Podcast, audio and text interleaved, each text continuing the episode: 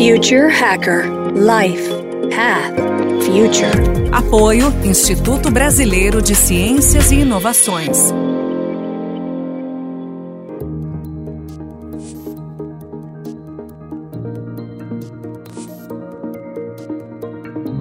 Olá pessoal, bem-vindo de volta ao Future Hacker. Temos aqui a segunda parte da entrevista com Davi Lavante. Ele é um Lead Crypto Research da Bitwise Asset Manager.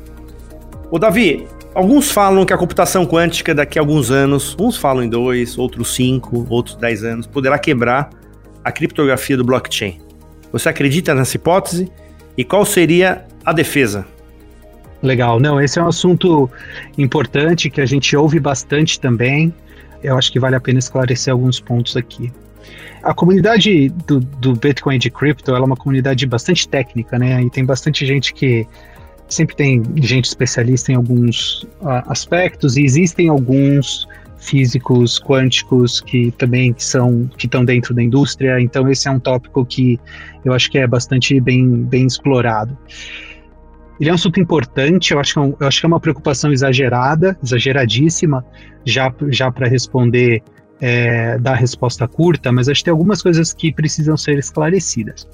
Número um, às vezes a gente pensa em Bitcoin, criptoativos, criptomoedas, e acha que esses ativos usam a, a, criptografia super cutting edge, super nova, mas na verdade, especialmente no caso do, do Bitcoin, os primitivos criptográficos que são usados, eles ssão extremamente básicos. Então eles são hashing functions, SHA-256, e assinaturas digitais. É, o Bitcoin usa um padrão chamado CDSA, está no, no, processo de mudar. Isso é a criptografia que você usa no seu internet banking, isso é a criptografia que você usa quando você faz uma compra no varejo online. Às vezes a gente pensa, existem alguns ativos que usam a última criptografia que acabou de ser desenvolvida e etc e tal, é, mas no caso do Bitcoin, usa-se a, a, criptografia super consolidada, que no mundo de, de criptografia, na verdade, é bom, né? É, você usa essas tecnologias que já foram testadas há muito tempo, isso é, é bom para o modelo de segurança que o Bitcoin tem. Então, assim, a primeira coisa que eu sempre costumo falar é se algum dia for criado um computador quântico que consegue quebrar a criptografia do Bitcoin, a sua última preocupação vai ser o Bitcoin. O seu internet banking não vai mais funcionar, você não vai mais poder usar o seu, você não vai mais poder comprar coisa na Amazon. Então, assim, se você tá shortando, eu imagino assim, alguém vai apostar contra o Bitcoin por causa disso, você pode apostar também contra várias outras dessas empresas de, de, de tecnologia. Às vezes eu acho que a gente esquece o quão fundamental criptografia é na nossa vida digital. Ele é um negócio que a gente não vê, mas que basicamente está, como é que fala, underpinning, que está é, sustentando praticamente tudo que a gente faz é, no nosso mundo online.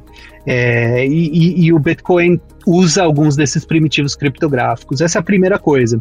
A segunda coisa é o seguinte: o problema da criptografia, ele é um dos mais difíceis para serem quebrados via computação quântica. Então, mesmo se você assumir lei de Moore e etc e tal, a gente ainda está falando há várias, a gente está há várias, várias décadas é, disso chegar e talvez nem chegue. Tem várias pessoas que levantam, tem várias questões empíricas e teóricas de que talvez nem seja um ponto tão fácil de atingir, mesmo que a gente continue evoluindo na capacidade dos computadores quânticos, seguindo a lei de Moore. O outro terceiro ponto é até antes da gente quebrar, conseguir quebrar esses algoritmos criptográficos, tem vários outros problemas que vão ser resolvidos antes. Então você vai ter vários, vários early warnings, vamos dizer assim, você vai ter vários anúncios ou você vai ter vários avisos de que esse negócio está tá começando a evoluir. É um negócio que preocupa, é um negócio que não me preocupa. A gente raramente, quando a gente conversa com os investidores mais sofisticados, é, não é um ponto que impede ninguém de investir. É como se você falasse, ah, eu vou comprar um imóvel aqui na Califórnia onde eu moro. Ah, não, mas eu não vou comprar porque eu sei que um dia vai ter um terremoto gigante. Então, tudo bem, vai ter. Até acho que até esse risco até existe. Mas ele é um risco tão remoto, é que você começar a se preocupar com riscos tão remotos, que eu acho que assim, se você começar a se preocupar com isso, você não vai fazer investimento nenhum. É um risco muito, muito, muito exagerado e não é um risco só do Bitcoin.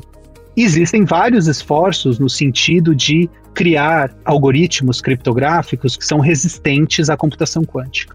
A gente ainda não está lá. Eu adoraria ver mais pesquisa ser feita nesse aspecto.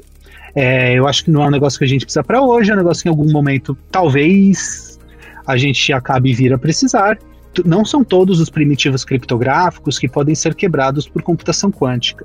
Por exemplo, o hashing function, que é um que é extremamente usado no Bitcoin, ele, ele é resistente à, à computação quântica. Então, o, não é assim, mesmo nesse cenário super raro de que esses algoritmos criptográficos sejam, vamos dizer, quebrados, é, não são todos que quebram, e, e a rede teria é, vetores de ataque que são importantes, mas não é assim que a rede acaba e morre de um dia para o outro. Então, ou seja, eu tentei mostrar aqui uma progressão, André, não sei se ficou claro, de que assim, o risco não é só do Bitcoin, é um risco que acho que hoje eu qualificaria, acho que quase todo mundo que conhece esse setor bem qualifica como extremamente remoto, e mesmo caso ele venha acontecer, uh, ele não quebra a rede da noite para o dia. Eu acho que a gente ia ficar, é, e aí, muito, muito técnico, mas eu acho que vale a pena é, o pessoal olhar direito quais são os primitivos criptográficos e quais que são e não são resistentes à computação quântica.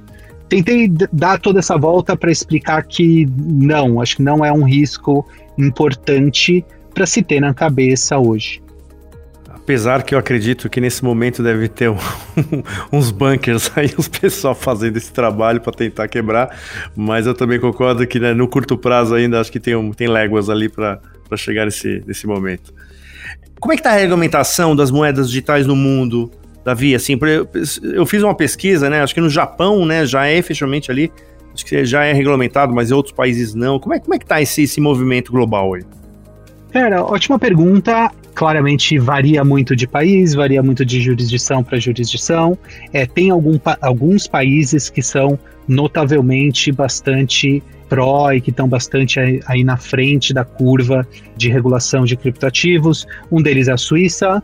A Suíça sempre, o pessoal de cripto sempre acaba ouvindo falar de, da Suíça.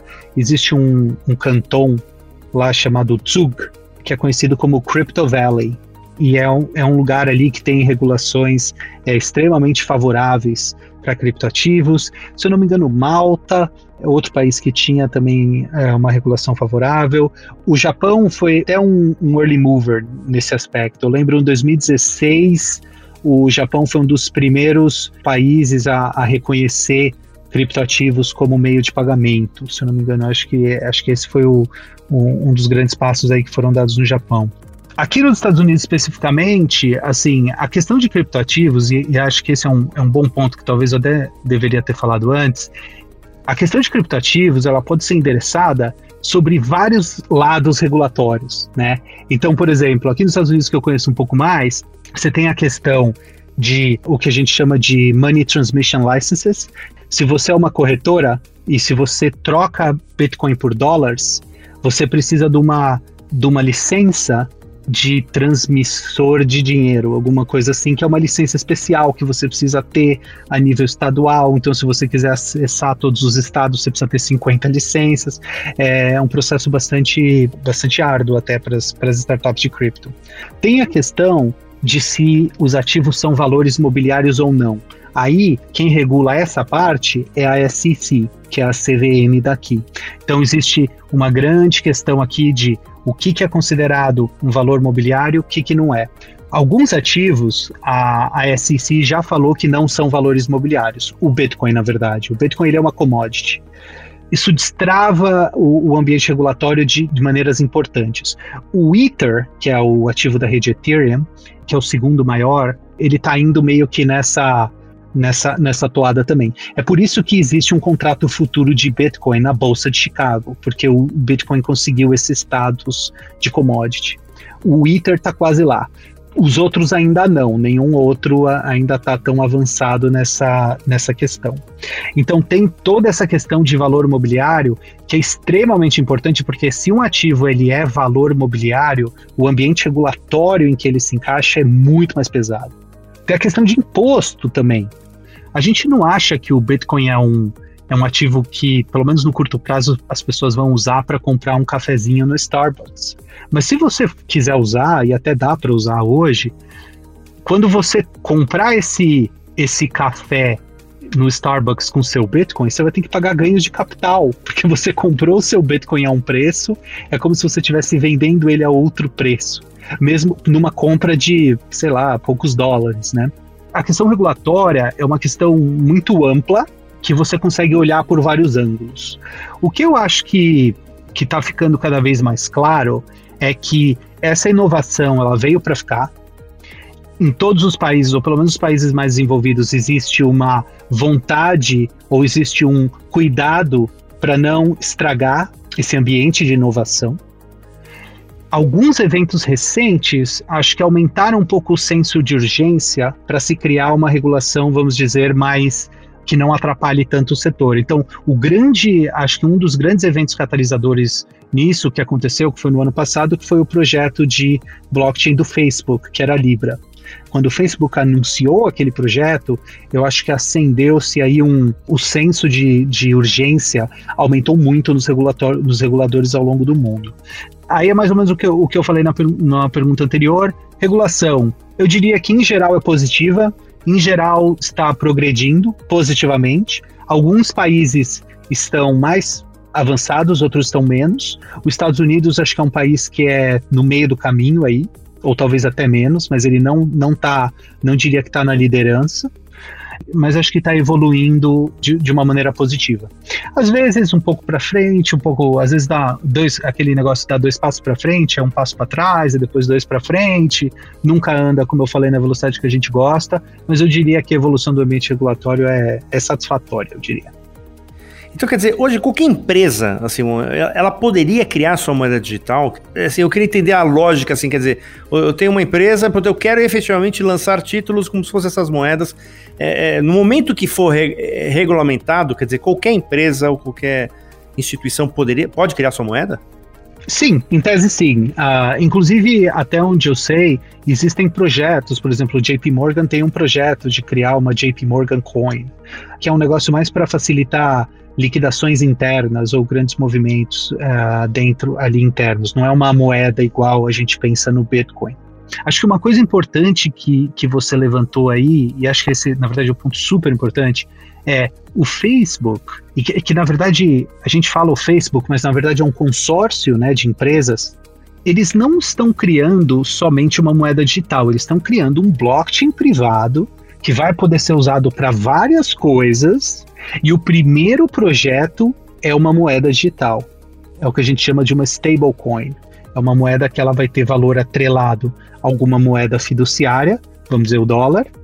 Então ela não é usada como investimento, ela é usada simplesmente como um meio de pagamento. Né? Seria aí um meio de pagamento para ser usado na plataforma do Facebook ou da, das outras empresas aí que fazem parte do consórcio.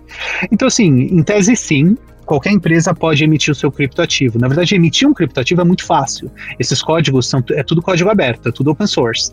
É, o que é difícil é você criar algo que seja útil e que tenha uma massa é, grande o suficiente de usuários, que obviamente é um negócio que o Facebook, é, uma empresa como o Facebook, consegue fazer. Mas sim, o, o projeto Facebook é um projeto extremamente ambicioso, é, a gente acompanha bem de perto aí para ver como é que ele está evoluindo. Inclusive, esse ano ele teve evoluções importantes. Quando foi lançado, os reguladores caíram em cima, o pessoal do Facebook voltou um pouquinho para trás, é, e eu acho que o projeto, esse projeto tem chances de, de ser lançado é, num, num, futuro talvez não tão distante. Ô, ô, Davi, eu queria te fazer uma pergunta para futuro mesmo, né? Aqui eu gosto, que o grande objetivo aqui é a gente traquear mesmo o futuro, né? Quais são os caminhos que a gente está levando? Então, assim, imaginando que agora a gente está numa fase de pré-regulamentação do Bitcoin, né? Da maneira como a gente está evoluindo, né? Quando você vê essas essa gestoras já conseguindo, mesmo que ainda foi, não é nos Estados Unidos, mas assim, já é um movimento que você falou um passo atrás do outro.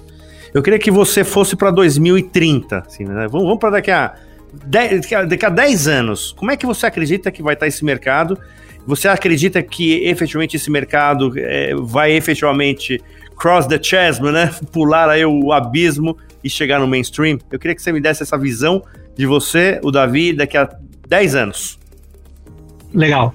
Eu acho que é o seguinte, daqui a 10 anos, acho que a primeira coisa, eu tenho bastante confiança de que o Bitcoin, talvez ele não vai ser uma moeda, no, no sentido de que a gente entende de como uma moeda transacional, mas acho que o Bitcoin já vai estar extremamente bem estabelecido como um ativo de reserva de valor, como a gente pensa no ouro, mais ou menos, tá? E isso é um mercado enorme, eu acho que assim, às vezes a gente perde um pouco do tamanho da dimensão, mas o estoque de ouro que está acima do do chão aí, ele vale mais ou menos 13 trilhões de dólares. Então, assim, o ouro, é, ele, ele, o mercado de, de só o, ouro ele já é um mercado grande, o mercado de reserva de valor, você começa a incluir aí pedaços do mercado de, de arte, de, é, de, de, bancos offshore, é, você começa a olhar isso, então assim, esse mercado é, ele, ele às vezes parece meio boring, meio chato, mas ele é extremamente grande. Dito isso, tem várias outras iniciativas em crypto que eu acho que talvez vão florescer e vão ter algum impacto no futuro. Quando eu penso muito no futuro, eu gosto de pensar, eu acho que tem duas grandes tendências que a gente ouve falar muito. Um são os smart contracts, que eu sei que você já fez um episódio sobre isso, então acho que eu também não vou é, me repetir, me, me estender muito aqui.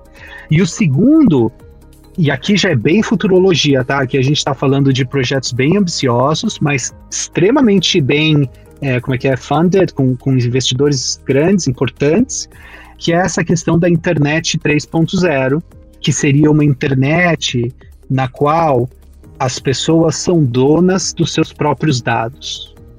E a internet ela evoluiu de uma maneira que é um pouco diferente do que as pessoas iniciais imaginavam ali. Ela acabou virando vários oligopólios de dados, né? Vários monopolistas de dados, né? E essa não era muito a intenção inicial da internet. Existe um movimento de criar essa internet 3.0 em que os usuários vão ser donos da sua informação, tem um grau de privacidade que eles escolhem. Então você escolhe o quanto que você quer mostrar dos seus dados e você vende os seus dados se você quiser diretamente para outra pessoa. Então essa seria uma recuperação desse ethos, desse ethos um pouco mais descentralizado da internet. Seria como se fosse uma internet de blockchains. Uh, e, existem algumas iniciativas grandes, relevantes, sendo feitas a isso, mas isso obviamente é um papo para ir vários, vários anos à frente. É um outro lado interessantíssimo desse mercado de cripto. Muito bom. Pessoal, estamos chegando aqui ao final dessa entrevista ótima com o Davi Lawand. Davi, muito obrigado pela tua participação. Acho que foi uma aula que a gente teve aqui. E a gente, vamos fazer depois, a gente pode até fazer depois em inglês, se você quiser, a gente pode fazer para circular isso lá para fora que é um conteúdo acho que está muito novo e é um conteúdo muito legal. Esse efetivamente é um conteúdo muito próprio para o Future Hacker, né? Quer dizer, gente que está falando de uma coisa nova e do mercado que está expandindo aí. Deixa aqui as tuas últimas palavras, eu queria te agradecer muito aqui a oportunidade. Legal, muito obrigado, André. Adorei a conversa. Quando quiser fazer de novo, só me falar. Quiser fazer em inglês também seria um prazer. Eu ia falar aqui, vou fazer o nosso merchan. Quem quiser é, acompanhar um pouquinho mais esse mercado de cripto, a gente faz um investimento bastante grande na parte de educação e de conteúdo. O nosso site é bitwiseinvestments.com. É, dá para se inscrever lá, receber, a gente coloca uma carta mensal e a gente publica bastante coisa, vídeo e material para tentar explicar esse mercado numa linguagem simples e bem, bem fácil de entender para todo mundo. Obrigado, pessoal. Até a próxima. Valeu. Future Hacker Life Path Future. Apoio Instituto Brasileiro de Ciências e Inovações.